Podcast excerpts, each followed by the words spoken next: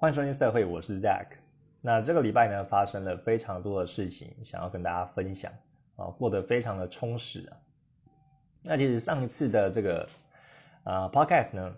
哦，我觉得讲的不是很好，那心情不是很稳定。如果听众呢不知道有没有感觉到啊，上一次可能讲的时候有一点低潮啦，那是因为呃，大家说我最近在找工作嘛。那其实找工作是有一点呃处在一个相对不稳定的状态啊，所以也有点急的啦。那呃这几天在找工作呢，其实也会觉得说，哇，我上一次就是找工作已经是六七年前的事了，然后我也半年在家预留职嘛，没有投入职场了，难免会有一点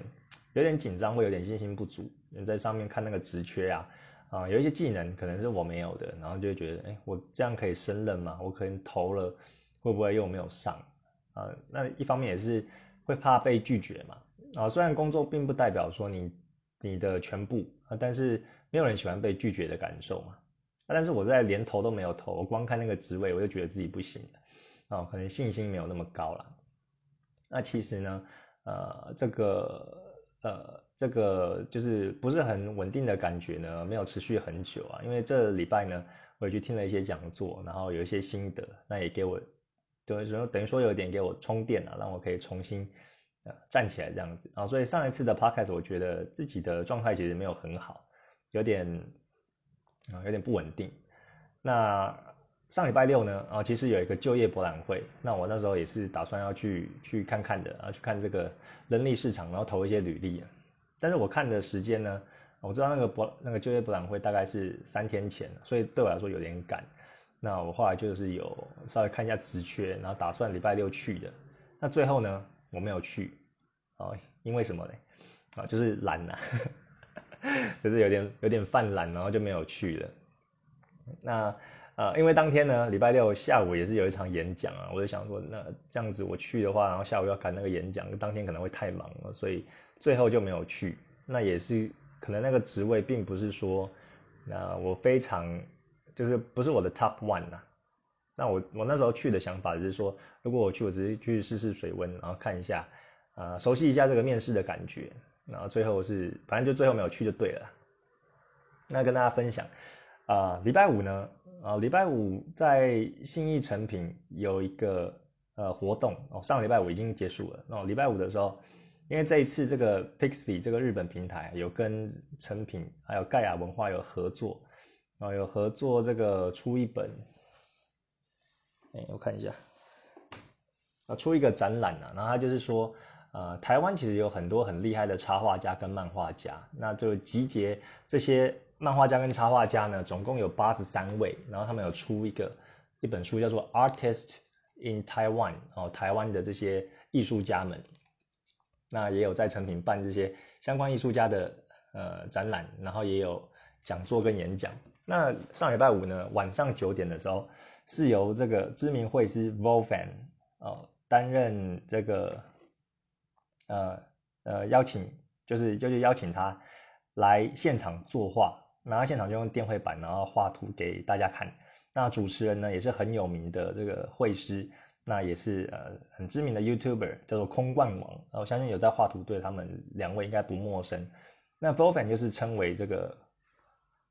这个光的，哎，光之魔术师啊，就是他很会利用这个光影啊，他的画作的光影都常常给人感觉一种，呃，很温暖，然后很，呃，很舒服的这个感觉。那对光的敏感度非常的强。那，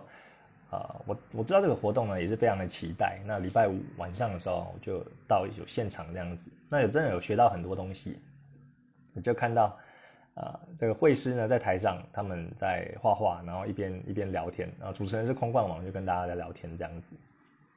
那其实，呃，我就觉得还蛮可爱的，因为 这两个感觉都有点有一点宅宅的啦，然后就讲话就是呃还蛮好笑的，就是常常会讲一些呃有的没的，然后我觉得整场的气氛还不错，然后就有说有笑的，然后也有学到东西。那，其实 Fofan 跟空冠网我没有看很多的影片，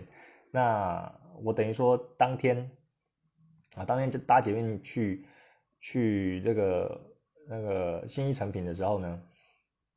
我觉得在看空望的 YouTube，那他其实有访问 Volvan 呢，他之前有做一个影片，就是说去去直击这个 Volvan 的家，看他的工作，呃，工作的这个场地是怎么样子。啊，我觉得还蛮不错，就就在去看之前恶补一下，恶补一下之前的影片。那 Volvan 呢，呃，对我来说啊，他也是算是一个就是人生胜利组一个向往的目标啊，因为他有家庭了嘛，有老婆有小孩。然后又可以在家工作，那有常就是有稿可以约他啊，想要请他画图或做一些合作。那空光王直击他的家呢，哦也是非常的漂亮哦，那些家具啊，然后还有一整面的书柜，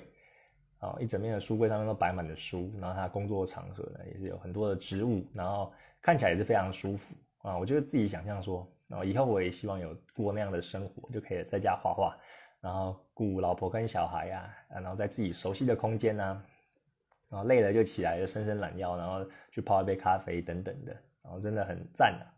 也是，呃，就是我的目标这样子。那当天真的学到很多，我就跟大家分享一下啊。对于会师他啊，我等等于说看他现场说话就有偷学了几招啊。那像 f o r f a n 呢，啊，我看他他他操作的软体是 Clip Studio，啊，跟我现在转的软体是一样的。那一样的话就比较好，比较好看嘛，就会知道说大概是怎么弄的哦。因为我觉得上色每一个绘师他的做法不同，那多看看几种绘师的上色技巧呢，你可以学到不同的画法，那可以去尝试在自己的画作中，你可以找到什么是适合自己的，然后可能是呃速度比较快的、比较有效率的，然后画起来的效果又好的，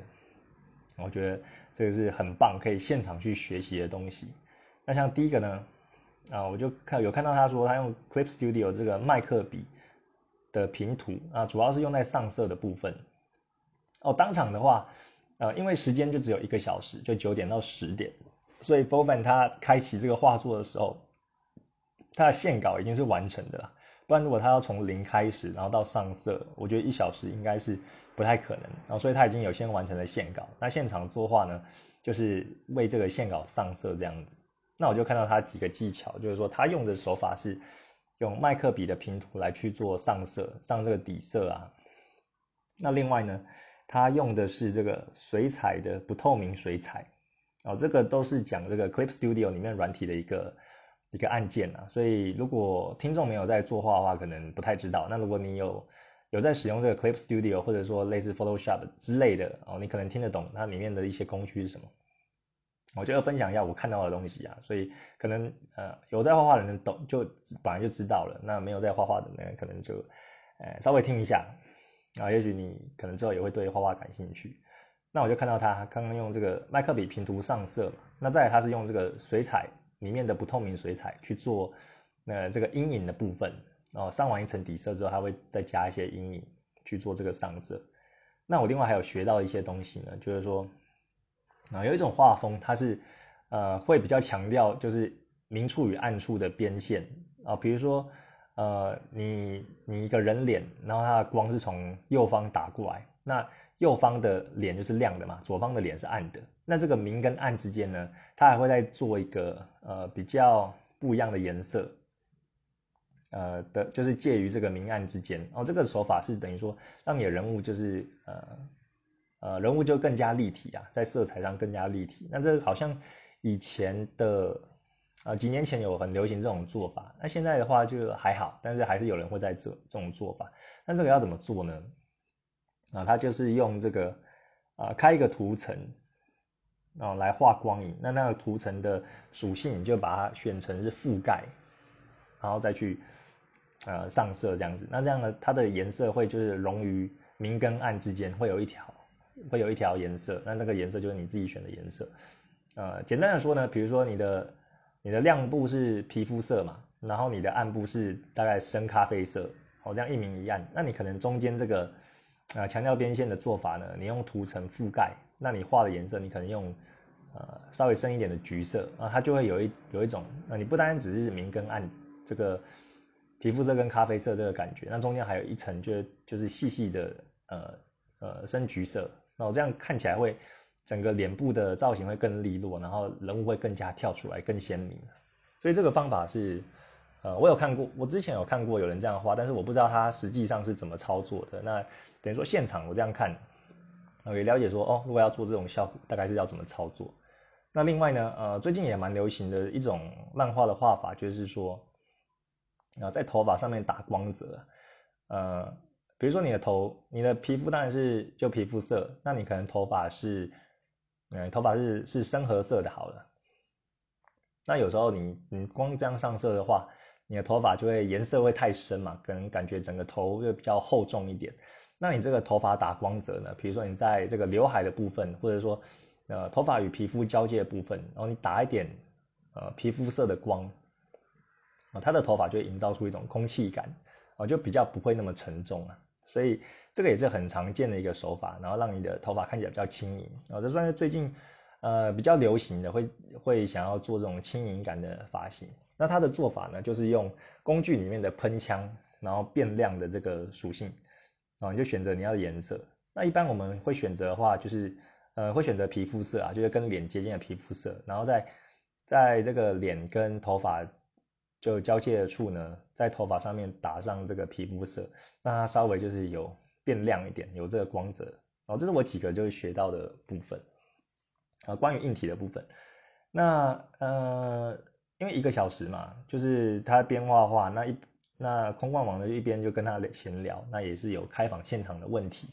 哦，其实大家都还蛮踊跃的，就是就是呃问问题啊。公关人就开玩笑说，然后因为怕这个场面太干，所以让问问题来来消耗这个时间。对啊，就是我觉得这样也这样也很也很棒，就是说大大家对于这个会师啊，他们遇到的一些问题啊，然后他们一些看法怎么样的，可以可以让自己啊有所学习。哦，当天真的是很多人呢。我九点，我大概是八点五十五分到的。然后那个那个会场的场地就在信义成品的三楼哦，三楼搭手扶梯一上去之后的呃眼前的第一个空间，它是一个么字形的空间呐，那就在那边做展览，然后已经是很多人了哦，还好我的身高还蛮高的，所以我算是站在中后中后段吧，但是我还是可以看得到，对啊，除非前面有几个。呃，头个头比较高的，我可能要稍微垫一下脚，不然的话基本上看得到哦，非常的非常的多人。那里面呢，呃，就我就分享几个有问到哦问到几个问题啊，我记得的，呃，比较有共鸣的。那其中有一个人问呢，就是说，嗯，像我们会师嘛，就是画久了之后就会知道自己的喜好，喜欢画什么。好像我就特别喜欢画女生嘛，画一些色色的东西。那可能有一些人呢，他喜欢画这个。呃，画蛋糕啊，画甜点啊，有些人可能喜欢画植物啊，就自己的偏好啦。那对于自己的喜欢画的东西，当然是喜欢画。那那些不爱画的东西，呃，那个人就问说，这个绘师们呢，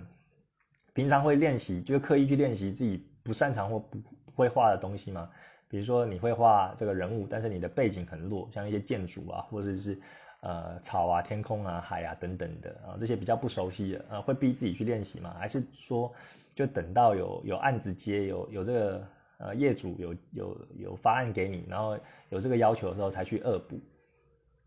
那他们的回答呢是说，呃呃，平常当然是不太会去练习，就是自己很不喜欢的东西啊。但是如果有业主来，呃，还是会去画。哦，现在说如果业主说要你画一个呃摩托车啊，你之前没有画过摩托车怎么办？啊，可能当下就是。呃，赶鸭子上架，你就找几个摩托车的照片啊，可能有不同的角度，然后你再去，呃，从这个角度去去去画你的脚踏车，啊，不是不是脚踏车，是摩托车。那你画呢？呃，因为你是恶补的嘛，所以你你你就是呃，把那个形就是抓出来，然后不要有太明显的错误，然后基本上就可以了。然后挑一个好画的角度啊，如果是面对你不熟悉的事物啊。因为像如果有人可以画这个摩托车画的很赞，然后又是他自己原创，可以加一些配备的话，那代表什么？代表他平常就可能画了好几百辆就是摩托车了，所以他有这个脑袋有这个 data 有这个资料库，哦，可以让他去抓形，然后去对这个事物有所了解，所以他可以他可以画那么好。那当然我们绘师不是万能嘛，所以平常当然或多或少也要做一些就是自己不熟悉的练习。但有时候呢，呃，业主他的要求就真的是天马行空，或者说他要要求的东西呢是你完全没画过，那你可以用这个方法哦，就是说你可以找几个相关的图片，那你画的话就避开一些呃很难画的角度，然后把那个形抓出来，不要有那种很基础上的错误啊，一般的话应该是没有什么问题。啊，那另外也有讲到说啊，有人问说，哎，那会师他们这个空罐王跟 v o f a n 他们如果有面对低潮的时候要怎么做？哦，画画上面的瓶颈。然后他们有回答说，哦，有时候画画也是会卡关嘛，你就卡到，你就是奇怪啊，不管怎么画都觉得那个比例不对，那个脸的比例啊，或者那个形啊，那个手那个姿势啊，就是怪怪的。那像这个时候呢，呃，像他们有分享，他们就不会去硬画，然后因为有时候你在不好的状态下，然后你还去硬画的话，很难。应该说就是微乎其微啊，几乎不会说，哎，你这样硬画硬画，画到后来就会变得越来越好，然后从不好变得好这样子，基本上都是越画越糟的。所以这个时候呢，他也不会让自己就继续画下去，可能去呃，像 f o fan 他有分享说，那他就去睡个觉，啊，他通常睡个觉醒来，那可能睡觉之前怎么画画不好，那看不到这个问题，但他睡了一觉之后，回头再看那段画，哎，就知道问题在哪，就知道怎么修了。那空罐王就有分享说，他怎么画的画不好的时候，那就做自己啊喜欢的事情啊，转换一个呃转换一个空间，转换一个啊转换一个想法，比如说他去打 game 吗？玩那个电玩，然后或者说去呃呃看卡通吗？然后去反正就去做其他的事情啊，他回头再来看哦，不会让自己一直陷入那一个那个瓶颈之中啊，因为当下可能也没办法解决啊，这个是他们分享的。然后另那另外也有也有人问这个何范说他喜欢画这个哪一个部位啊？我发现他是说他最近很喜欢就是画画腿啊，画女孩子的腿，他觉得腿很有魅力，他可能最近喜欢的东西，那可能跟我也一样啊。我以前呃之前 p 开始有分享过，我小时候是对于那个女生的胸部很感兴趣，然后喜欢画胸部。以前还分享说就是。那胸部不会画，我就拿那个十块、五十块硬币就这样画，画一个完工奶这样子，没有那种，呃，那个水滴形的曲线，或是那种柔软的感觉，就感觉很硬。那后来画技当然有进步嘛。那后来呢，呃，比较大一点，我是对于女孩子的臀部感兴趣啊，对于屁股或者熟悉部位的，呃，觉得那非常有魅力。那到近期呢，我是对女孩子的这个脚，呃，脚还蛮有兴趣的，就是脚掌啊、脚趾头。哦，在这个部分，那另外呢，佛范也有分享说，他喜欢画这个细肩带，他就说，呃，他他很喜欢画这个女孩子的细肩带，然后如果业主呢有有的要接案的话，他就会基本上会看会挑，因为他已经是大佬了嘛，就是不太需要去找别人，就别人来找他画这样子，那别人来画没有细肩带不接，这个啊大佬就可以任性了，哦，就是有选择的余地啊。蛮好笑的。那另外呢，呃，还有分享就是，啊，公望也有分享说，呃，如果你是就是刚开始的会师的话，啊，你要你要让你的粉丝长起来，或是要推广你，哦，让你有知名度的话，画这个同人跟画这些原本已有的知名角色的漫画人物啊，是最快的，哦，真的是最快的，哦，如果你画一些原创，或者是说，呃。呃，一些就是市面上还没有的东西，那是很难去扩散的，因为大家对于你就相对于没有那么熟悉啊，所以很多人他都是会画一些同人啊，画一些这个原本已有的这个角色漫画，然后起家的。那另外呢，呃，还有问到的问题是，啊，像这个绘师呢，他们喜欢那喜欢就是在。画画的哪一个过程哦？一开始的草稿呢，还是后面的呃上色呢？做一些细节呢？那他们有分享啊，他们就说，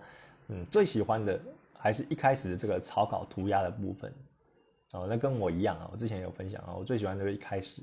我会让我感到就非常有创造力，因为你一开始的话画画你就没有限制嘛，你就可以画一些想要画的东西，然后动作或什么的都还可以改啊，那我比较可以天马行空的发挥创意。那你基本上前面的草稿画完了之后呢，你后续就其实只是把它精修成可以，啊，可以看的成品呐。对，那后面精修其实是很无聊的，就是上底色啊，然后上阴影啊，上光线啊，然后再做一些背景啊，然后再细修一些小微小的东西，哦，那基本上就是一些啊，你熟悉这个流程就是例行公事啊，所以就方相对的没有创造性，就是一开始画那种创作喜悦，呃，会慢慢递减的，呃，最最好玩的还是一开始画图的这个感觉，哦，那个也是跟我的想法一样的，哦，这个演讲呢大概就。啊，为期一个小时，让我觉得很赞，就收获很多。除了看，除了听到他们的一些分享哦，提问做的一些分享，然后也看到一些绘画的，呃，绘画的一些内容，一些小技巧，有偷学到一些啦。那佛范也有说，他这个线稿在家完成的时间大概是，哎，好像大概是一个半到两个小时吧。啊，他的线稿没有说很到很复杂，他就是画一个女生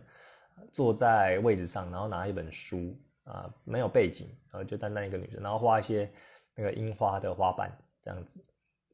那先搞大概两个小时，那上色呢？现场上色大概一个小时。那我在想呢，后面精修也大概一个小时吧，所以他画完这张画大概花四个小时左右。哦，其实有时候也会去看一下别人他们的这个上色，或者说一开始画画到结束的时间大概是多久，我可以知道说一个大佬他对于一件作品他的。完成的效率是怎样？当然每个人不同了。那呃，当然是希望说可以画的又快，然后又好。那也是这个我是我在努力的部分。所以呃，这一场演讲呢，呃，这一场这个看 v o v a n 作画空旷主持的这个活动呢，我是收获非常多的。然后当天呃回家之后，也马上开了电绘板，就是学习一下这个 v o v a n 他在啊现场作画的一些技巧。然后觉得又多了一个。呃，上色的技巧，觉得非常的棒，非常的赞。那其实哦，呃，另外一个分享的就是说我我也很少呃很少出门嘛，那所以那一天呢，啊晚上九点，我到这个信义成品的地方呢，走在路上的时候，哦就觉得哇，好像回到年轻的时候，是有多不常出门，然后就觉得哎。奇怪，明明就是晚上了，但但是大家好像还没有要回家的意思。然后，呃，也你也知道，就是在那个台北市，很多的帅哥美女嘛，尤其在这个信义啊成品这一带。然后我一去出捷运站啊，就看到很很多的人潮啊，有在这个路边喝 cocktail 的啊，还有一些啊可能要去夜店的或者怎样的，那就觉得很就觉得自己啊走在这个路上，感觉还蛮年轻的啦。对，有这种呃。有这种感觉，感觉自己有点初老的迹象那反正呢，呃，有时候晚上出来就吹吹风，然后看一些讲座，那这样回家，我觉得收获是满满的。除了这个画画的部分，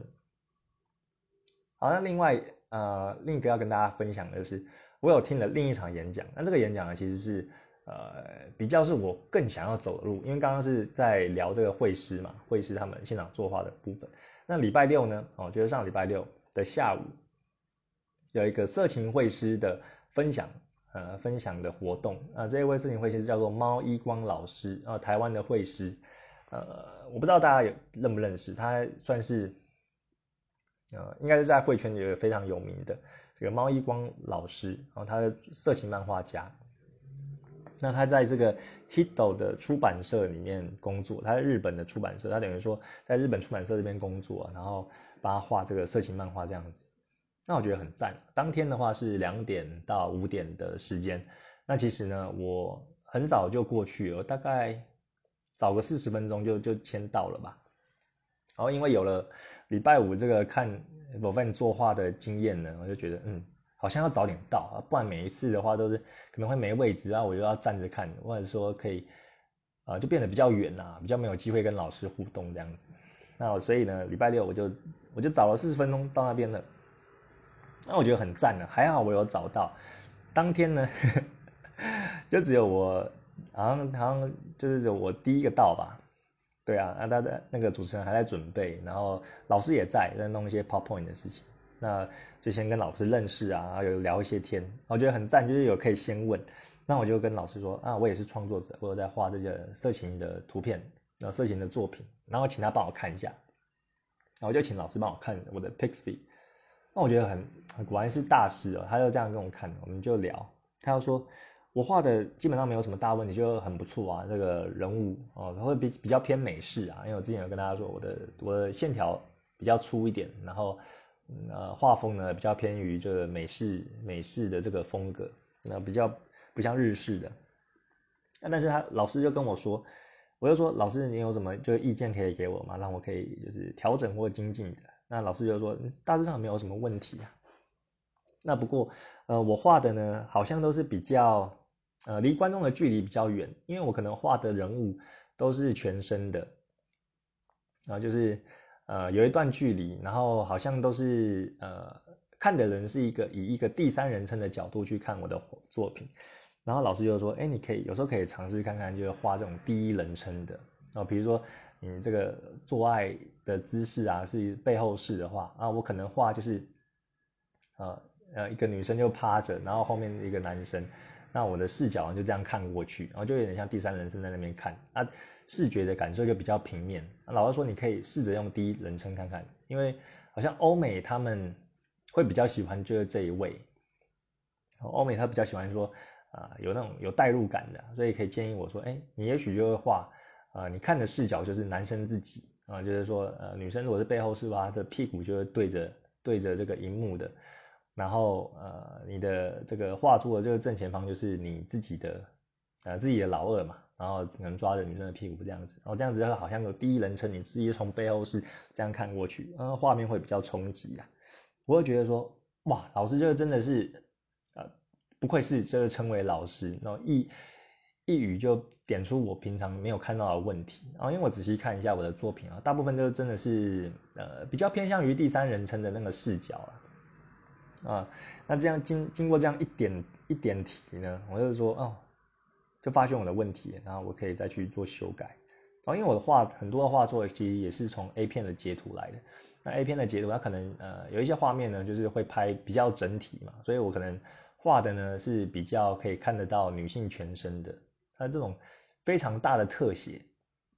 啊，比如专注于屁股的特写，专注于女生脸部表情的特写。或者是呃胸部的这个特写呢，我是比较少去画，那这也是我啊经过那场演讲之后可以去做强调的。啊，比如说老师有看到说我有画一个口交的画面，他就有说，然后这个口交，因为我也是画啊一个女生跪着跪在男生面前就帮他口交。啊，你可以试试看画说哦女生就是两眼就看着看着那个作品的呃作者就是观者这样子。然后就是对着荧幕这样，那那你是一个第一人称的角度去这样画，那个冲击感会会有会有做出来啊！我听到就觉得很赞，那果然找到了跟老师这样闲聊，就很棒了。那那当天呢，主要是分享啊老师的一些啊成为色情绘师的啊不是色情绘师，色情漫画家，老师是色情的漫画家，有那网络上也有很多作品。大家打那个猫一光老师，其实就可以搜寻到很多了。然后在 Hido 出版社这个工作的，那他就是会分就有分享说他成为色情漫画家的这个心路历程啊，还有在一些出版社的一些趣事啊，然后还有这个著作权相关的啊等等的。那老师他他说他呃很怕就是演讲很无聊，然后他也不擅长去演讲，他比较喜欢就是。学生就主动提问题，然后他就根据问题回答这样子，就是他很喜欢，就我一开始到场的时候，我就这样一直狂问他问题，然后他回答的这个这个模式啊，然后所以在演讲的时候呢，他也是呃后后半段就采取就是这样的模式，然后大家其实也是很踊跃，就是有问问题，那我自己也是啊，我就狂问，因为我对这这个产业是，我希望可以去呃到达的一个目标嘛，老师其实是。啊，我未来希望可以成为的一个一个缩影啊，所以我有很多的问题就很好奇问。那这边呢也跟大家分享一下，我就听到几个啊，关于你要画色情漫画的话要去注意的一些事情。那这些是我可能呃以前没有注意到的，所以我听到也会有一种哇，又学习到新东西的感觉。那第一个呢，就是说你在画这个漫画啊，不管是色情漫画或一般漫画，你的那个视角跟立场要要做出来。啊，比如说你是，你画这个色漫的话，你是站在这个男生的角度呢，啊，还是一个女方的角度，啊，去诠释这个故事？比如说，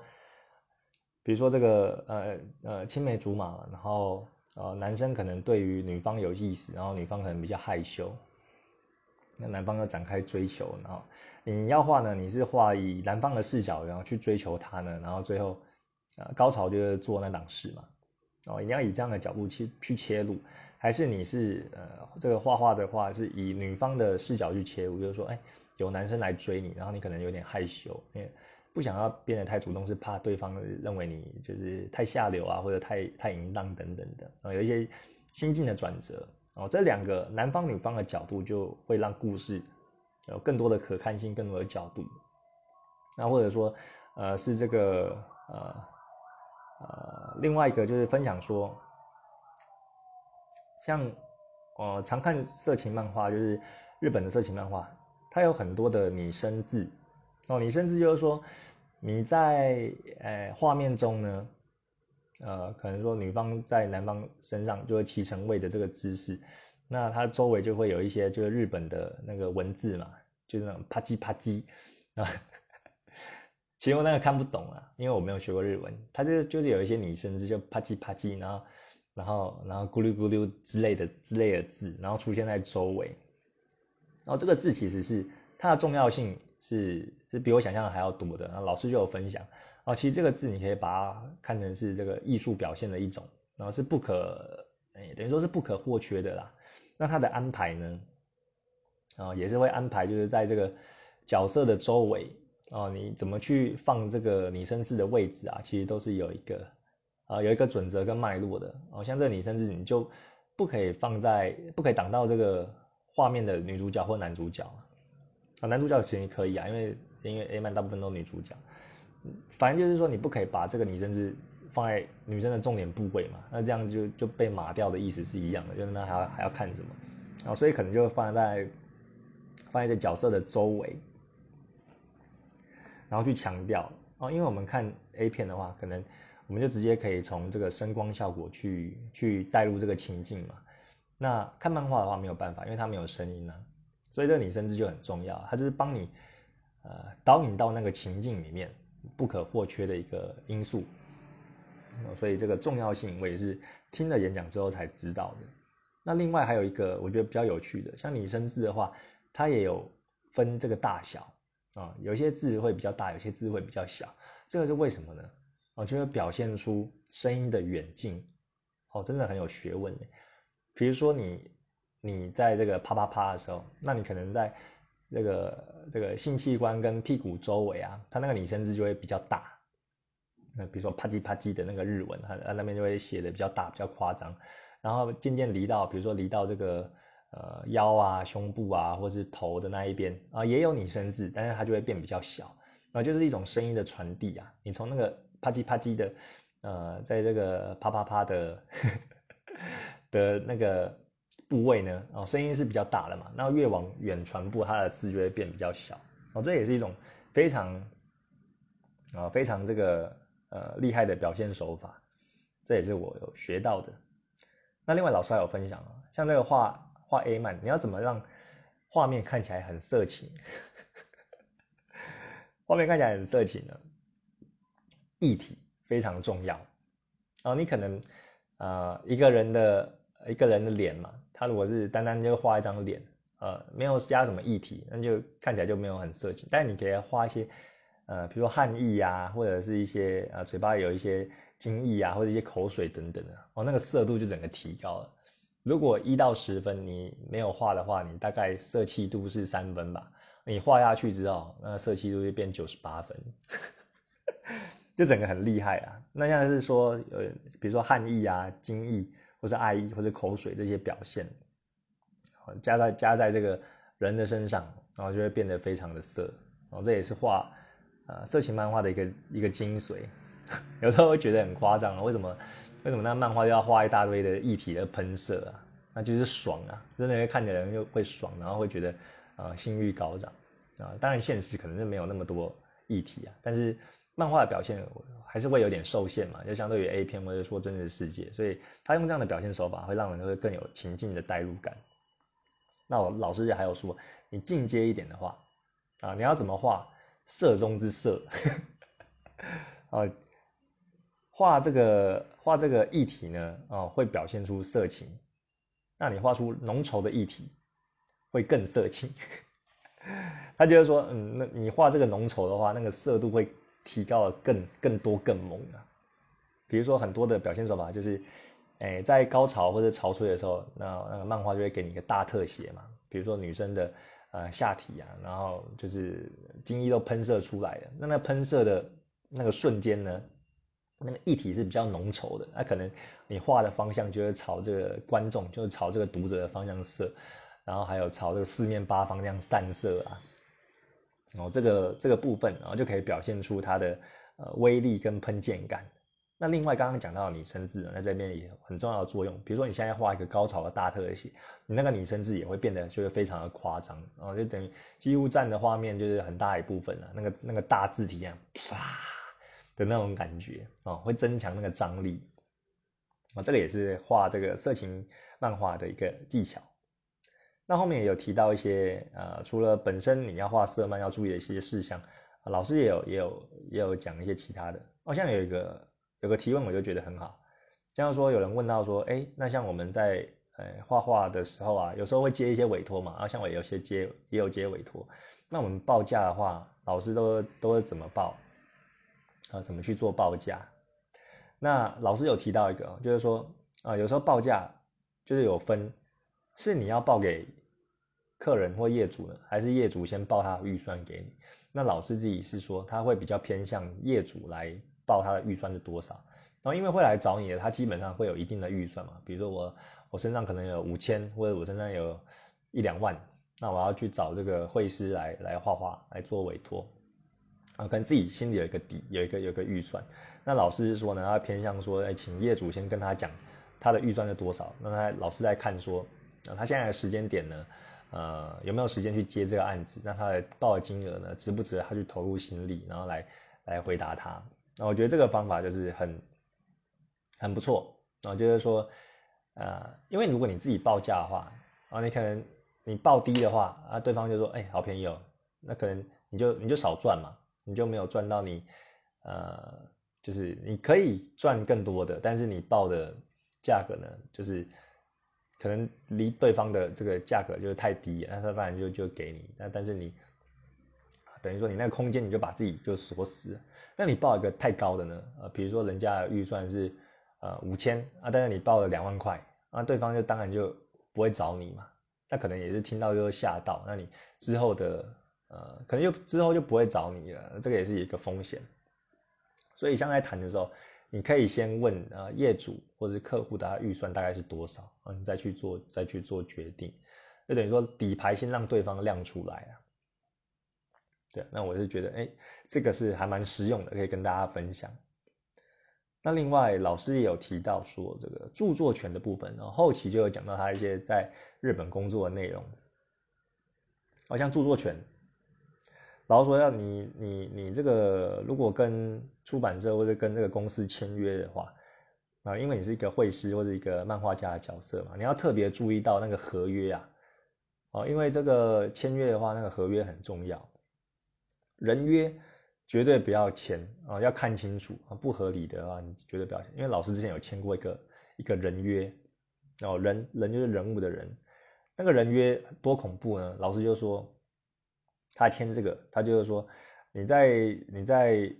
为公司服务的这段期间呢，你会师笔名旗下的作品全部都归公司所有，哦，这个很恐怖。那如果你你这个合约是十年呢，就等于说你十年创作的所有的东西，哦，著作权都不是属于你自己的，都是属于公司的，哦，这个其实是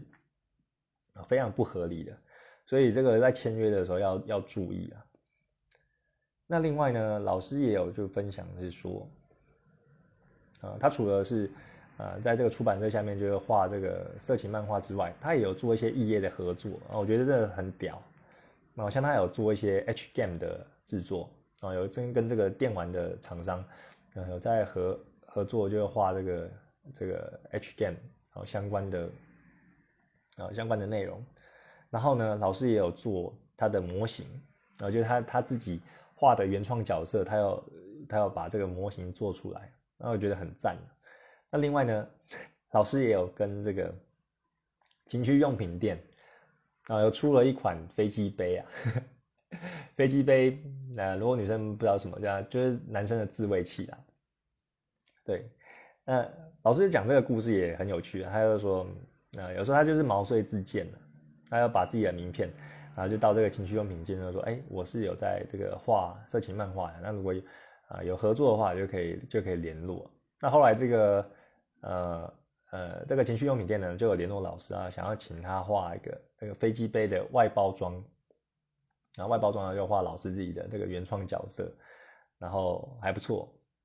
那其实很多的这个合作呢，呃，老师不一定是自己掏腰包，他可能跟跟这个呃做模型啊，或者说这个这个做做飞机杯这个情趣用品店呢，他可能说，哎。呃，这个老师就是画这个飞机杯，然后另外呢，他也是出，就是等于说出自己的一本本子啊。那比如说，他会做这个，呃，请厂商工厂帮他做他原创角色的模型，那他自己也是画一本就是色情漫画的这个本子，然后这样子联合去销售，啊，等于说互相互相合作，然后去做这个曝光啊。哦，模型大家就知道说，哎。这个做模型的厂商是什么？然后一方面也说，哎，买这个模型或者是看到这个模型的话，呃，是哪一个绘师画的？然后他有出一些本子这样子，哦，这样子异业结盟，我觉得很赞。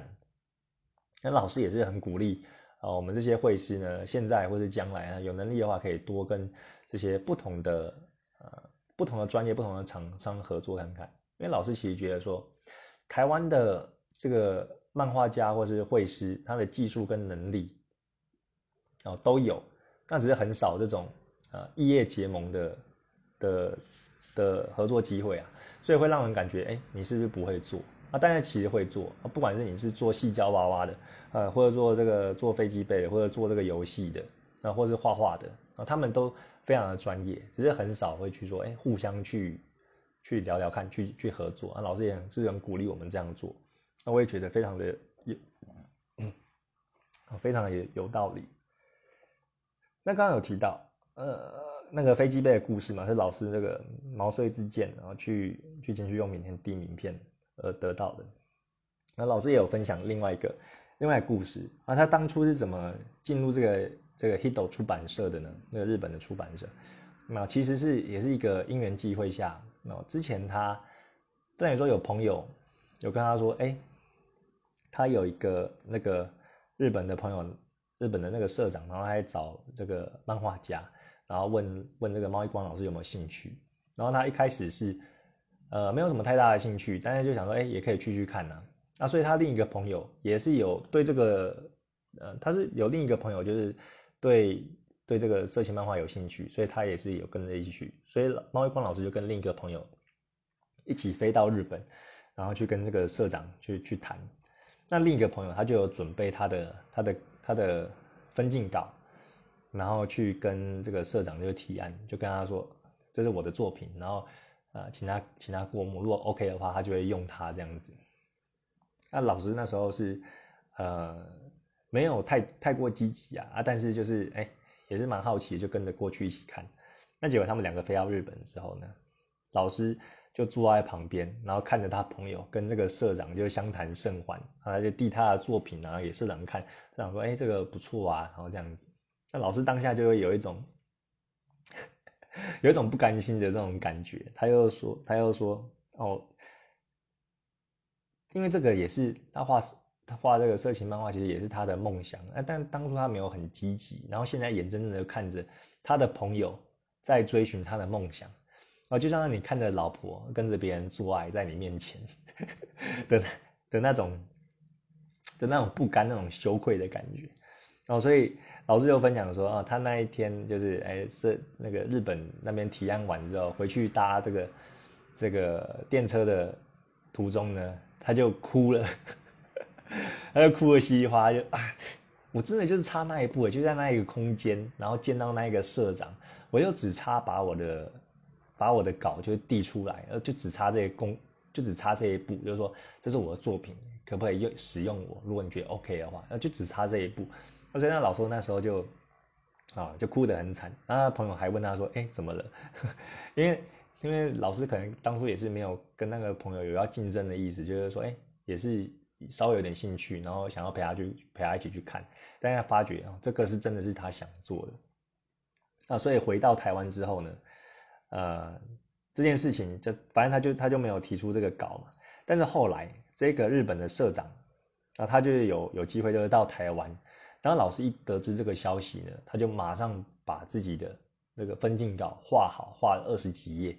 把自己的最好的技术都拿出来，然后画好之后，然后打算等这个呃日本社长在台湾的时候，然后去交给他，然后他们参加这个 FF 的呃这个这个动漫展呢，呃然后然后呢呃老师就把这个画好的稿子就带过去的那一那一天呢，哎怎么没有看到老师？他就问这个工作人员，工作人员就是跟老师说。哎，那个老师早上就搭这个飞机回去了，搭日本的飞机回去，然后老师就很错愕，就哇，没有赶上，那怎么办？那后来呢？呃，老师就买了一些就是台湾的欧米亚给，就是一些这个这个这个名产呐，啊，台湾的名产，然后再放一本就是就是类似就是台湾的这些呃呃这个绘师或者动漫的一些杂志，然后再把它的分镜稿放在这个。杂志的下面，然后就这样弄一包东西，然后请朋友说：“哎，那你可不可以帮我，就是带带这个这个包裹，就给老师这样子。”然后呢，因为那朋友他也不知道他他要托他带的是什么东西啊，他以为就是哎，可能台湾的一些土产这样子。那后来啊，最后那个社长就有收到这个猫一光老师的稿子啊，就是很很酷，然后。然后，然后那个那个社长后来就有打打给猫一光老师，然后就跟他说，反正就先骂了一顿了。哎，你就是你这家伙怎么会寄这个这个东西给我？哎，没有没有，他不是直接联络，他是他老师是先联络就是毛一光老师的朋友，然后他朋友再辗转就联络毛一光老师，然后朋友就骂那个老师说，你怎么寄你自己的那个那个稿稿件就给他？就就是说，我以为只是寄土产而已，然后老师就说，啊呃没有啊，就是就想试试看呐，反正那边骂过一遍，就是说你这个你这个分镜搞那么重要的东西，你怎么不正式一点的方式这样教？他现在就藏在这个土产下面。他总之骂归骂啦，那最后老师也是，呃，受到这个社长的社长就说，好啊，那不然就给他一个机会啊，他就开启这个门，后来就一路这样工作到现在。我听完这个故事，我觉得非常的励志。就有一些事情呢，你真的要主动出击去啊，去推，去试试看，啊，才有机会嘛。没有问，没有问就没机会。那老师当初就是呃，看到呃自己的朋友在面前提案的那种羞愧感，然后都就我是没有发生这种事，但我感感触也是非常深。但是我觉得那老师这样的勇气呢，很值得大家学习，就是很有趣。那也因为这样呢，我就觉得啊，充满了力量。所以在听完这两场演讲，我后来啊在找工作上面呢，也是比较积极又比较主动了。那现在还在还有一些工作还在谈，那我觉得还不错。就如果有机会的话，应该是后续应该是没有问题。那最后呢，还有再分享一些呃这个猫一光老师他去参展的一些过程啊。现在是有去欧洲啊，有去欧洲参展。然后那时候欧洲有一个呃 Japan Expo，就是有一个呃欧这这个这个类似动漫展在欧洲举办，然后他就说呃这个画画的话，各国的风土民情就不太一样。像欧洲的话，他们会比较偏向现场作画的那种感受，啊，他就觉得像一个魔术一样，像一个表演，就你看到会师从一张白纸啊，然后把它画出成品的那种感受，我觉得很神奇。好像，呃，那时候那时候老师他他当然也有带一些自己的作品在那边展出嘛。那也有一些很多其他很厉害的绘师，绘师他可能没有去，但是他又把自己的作品就一起带到那边去去展览这样子。然后有几个呃在展场期间呢，就有几个人来询问，他会可能询问到这个作品呢，他就说，哎，这个作品的作者在吗？然后老师就回答说，哦，这个作品没有没有一起来就参展。然后那个人就说，哦，好。他就把那一本作品放回去就走掉了，老师就很讶异，而且这个人这个会这样问呢？呃，如果一个就算了，那可能个案嘛。但是有好几个都这样问，那老师又问他的同事啊，哦，同样是这个欧洲人，他又说哦，因为欧洲人他们就觉得说，哎，他买东西一定想要见到就是作者或者是会师本人啊，如果没有见到的话，他就觉得那买这个没有意义。所以老师就还蛮讶异的，就是哎，这个真的是风土民情不同。然后当天呢，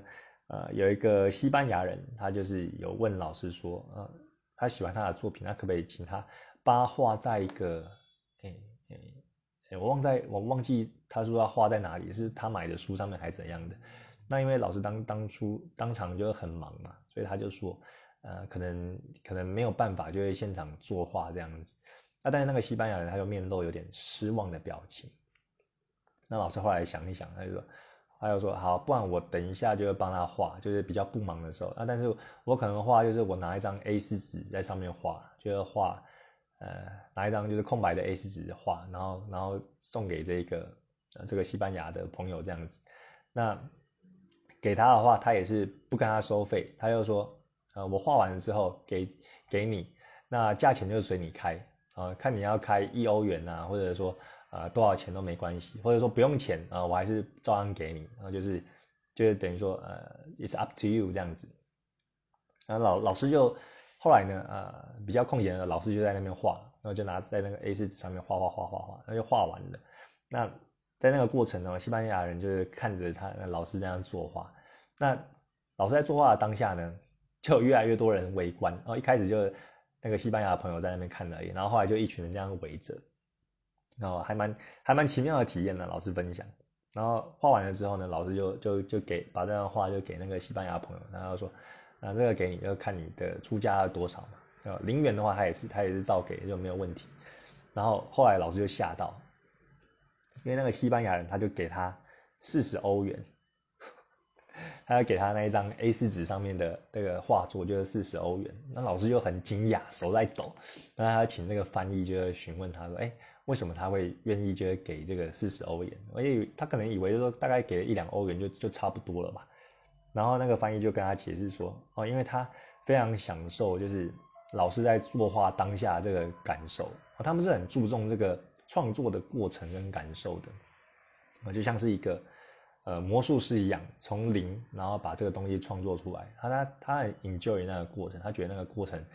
是非常有价值的，所以他当然是给出这样的钱。啊，我觉得是，那也是很棒的一个故事啊，跟大家分享。那，呃，这个两个讲座呢，然后给我就是很大的鼓励啊，就觉得说，哎。后来有跟一些绘师啊，包括色情漫画家毛一光老师这样接触，就开始有发掘自己的同温层啊，因为大部分可能就是自己在在家里画画嘛，那也许啊跟别人联络也是在网络上这样子键盘打字啊这样聊天，但是实际上见到人的感觉毕竟还是不一样的。然后我当天也有认识了哦，我觉得很棒，那个气氛很棒，老师就是有问必答，然后都会讲很多，就不尝试分享他的。呃，分享他的这个这个故事，这这些遇到的有趣的事情，还有一些画画的技巧等等的。那当天结束呢，大家也是很踊跃，就是没有马上走，就待在那边，然后互相交流啊，就问一些问题啊。有些人也是继续找老师问问题。啊，我也是，那我也认认识了几位就是会师朋友啊，有在那边听的，都觉得收获很多。那这是我啊想要跟大家分享的啊。其实我还很想要分享一些其他的，不过可能。录的有点久了，那今天就先到这边。那我觉得，呃，老师最后有说了几句话，也勉励大家。啊，他要说，创作者其实是孤独的啊，创作者其实是孤独的。因为有时候我们在埋头苦干的话，啊，有时候除了啊，不能完全都是这样子啊。就是你是创作者的话，你就越要出去走一走哦，去生活中啊，你可能可以做一些摄影啊，拍拍照，或者去一些其他的地方，那都会帮助你有一些呃更多的灵感在你的作品之中。那有时候跟一些呃其他的会师这样做交流交流哦，也是很对你有很大很大的帮助，就让你的心理压力不会那么大，然后会有一种哎一起在努力的感觉。然后我觉得他说的就确实是这样子。那另外，老师也有说，就是呃绘画的话，你持续下去，呃比你的画技还要重要。哦，这也是跟我的观念就是不谋而合啊。因为我之前就是说我的画画的话，就可以慢，但是不要断啊。我可以慢慢来，但是中间不要断掉。那老师说啊，持续下去比这个画技还要重要的。因为有些人他可能呃画技很厉害，但是他可能就是一阵子哦非常的密集的画，但是后来呢他就收笔了，就完全没有画，那他后来就没有累积了，这个这件事情就埋没了，就没有再继续下去，就很可惜。